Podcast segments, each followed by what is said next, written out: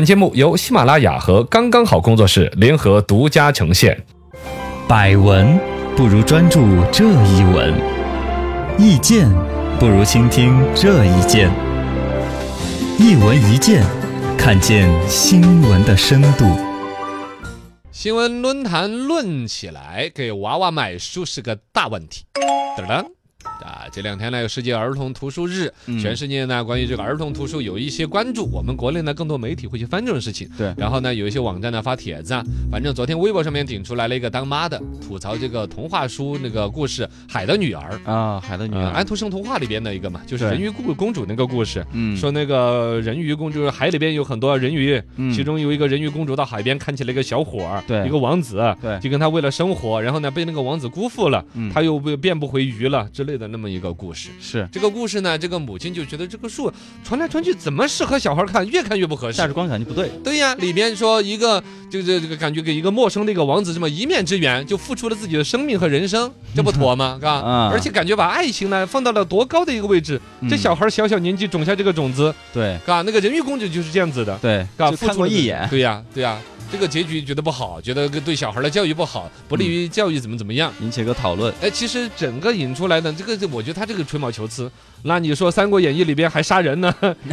是吧？这个《西游记》里边还看个一个小动物都把打了，那都是变妖精了，那都是要保护的野生动物。你看狮子啊、豹子里， 被孙悟空打了多少？还好孙悟空也是一个保护动物。大猴子，这这些书本身就是有历史时间的一些东西，不值得去特别的去去去去纠缠。但是呢，本身儿童读物是一个话题。站在中立角度，要放在时代背景中衡量。哎，你看我们的新闻精灵就说到这个，就像刚才那个故事本身犯不着要去去过分的去去纠结的，是像童话故事一开始来就不是温情脉脉的，包括像安徒生童话，我们中国人比较熟悉的就这个什么灰姑娘啊、小红帽啊，觉得温温馨馨的就有了爱情。对其实安徒生童话原版包括了什么灰姑娘啊、什么睡美人儿这故事里边都是很多有很多血淋淋的情节的。黑暗的，哦，再其他有一些桥段更是什么吃人呐、杀人呐、哈整个安徒生童话其实就跟我们老辈子有教育小孩的方式，哦，狼外婆，哎，对，嗯就是个不要跟见着陌不要跟陌生人说话对，一呀。种恐吓的方式，对，水里边有水鬼，哎啊包括赵玲珑老师当年那个小品，嗯小鬼拉着赵魂拍儿啦，哈，对 对啊对，他通过带点恐吓的方式呢，把嗯小孩儿一些基本的，比如说跟不要跟陌生信信相信陌生人呐、对不要乱吃坏人的东西啊。对，你比如说那个是是灰灰灰姑娘啊，睡美人的故事嘛，睡美人，典型的就是吃了坏人的苹果呀。嗯，它其实故事的核心，原来老百姓口耳相传编这个童话出来，其实是为了恐吓小孩儿，哎外人拿给你的苹果不要吃，有毒啊之类的。啊，整个这个故事后来大家更倾向于对于爱情啊、唯美呀、嗯灰姑娘啊，什么变成了什么富贵人家的什么进了豪门了，哎，就什么玩意儿之类的，就把成年人的一些审美附着在上面。嗯但是童话故事的初衷其实就是通过恐吓的方式教育小孩儿一些观念。来警醒他们，哎，这些东西其实它本身随着时代的变化，这些故事就在慢慢的进化。像现在你再来说到睡美人的故事，想到的是睡，嗯不是，亲一口就醒了，对，主要是想到这个环节，嗯大家都没太注意吃苹果中毒那个事儿 了，是吧？是故事本身的一个演变，嗯啊，包括现在给小孩儿的一些读物啊、音像作品，应该都在不断的向着有益于孩子身心方向，本身就是在进化的。那么他抓着那个所谓人鱼公主那个故事里边哪一些爱情的情节，嗯，有点吹毛求疵了有一点点。儿童图书本身也有问题。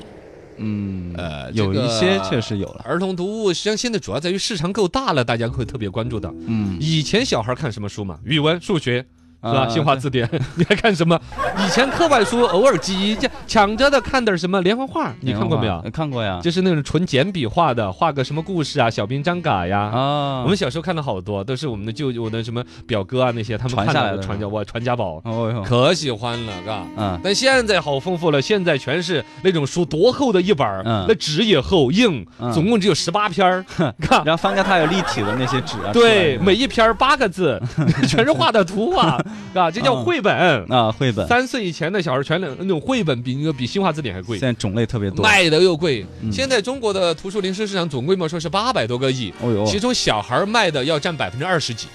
也哦就是很大的比例了，很大的一个比例，啊。啊嗯，啊，然后呢，境外这这这些里边呢，要特别说的，境外过来的占的小一半，百分之四十一，哦，也就我们中国自己国产的原产的故事也好，文化也好，各方面，其实在儿童市场不是很待见。嗯，整个儿童的图书一翻开来，尽是什么外国人写的呀、画的呀。哦，对南，外婆的故事啊，或者什么这个什么鸡圈里边的什么小鸡有什么故事啊，嗯，它有一些故事确实故事很简单，它的绘本画的画的也很生动，嗯，然后呢拟人化的把一些什么小鸡啊、小牛啊产生一些故事，教会人诚实，教会人勇敢。对，呃，一个孩子你怎么好像融不了一个集体里边，但其实你有个人的光辉。嗯，其实对于小孩儿的心智成长，确实人家走在前边的是很不错的。但国内在跟风这些书的同时呢，就会出现一个说，有一是简单的拿人家的故事拿来，比如啊别别人的故事讲的是狮子去历了个险，嗯，同样的故事他画成一个老虎去历个险嗯就改了一下啊，就改了一下，这就这是一种删掉的方式。嗯而一个呢，就是一些已经版权过了期的，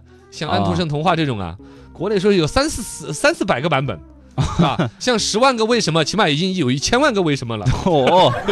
就很多种版本了， 很多种版本，嗯嘎、这这这这些故事，反正就是山寨一点啦，自己改编一点啦，就拿来印，因为它版权期已经过了啊，啊、安徒生童话那种。随便他怎么整呃，另外呢，就还有一类就是把我们中国传统的一些什么诗词、嗯唐诗、宋词啊、司马光砸缸啊这弄些成啊故事拿来重新配点绘本是一类，配了绘本之后恶搞一下，迎合小孩的趣味。嗯比，如司马光砸缸被打了 呀，砸的缸赔不赔钱了？之前传过那些嘛。还有一本书叫做《秀逗古诗》，秀逗故事就是把一些比如类似于司马光，不是不是叫什么“床前明月光”啊，“地上写两双啊”这些，啊哈，要教坏小孩儿嘛，啊这就不教坏小孩儿，反正乱七八糟的各种书都有。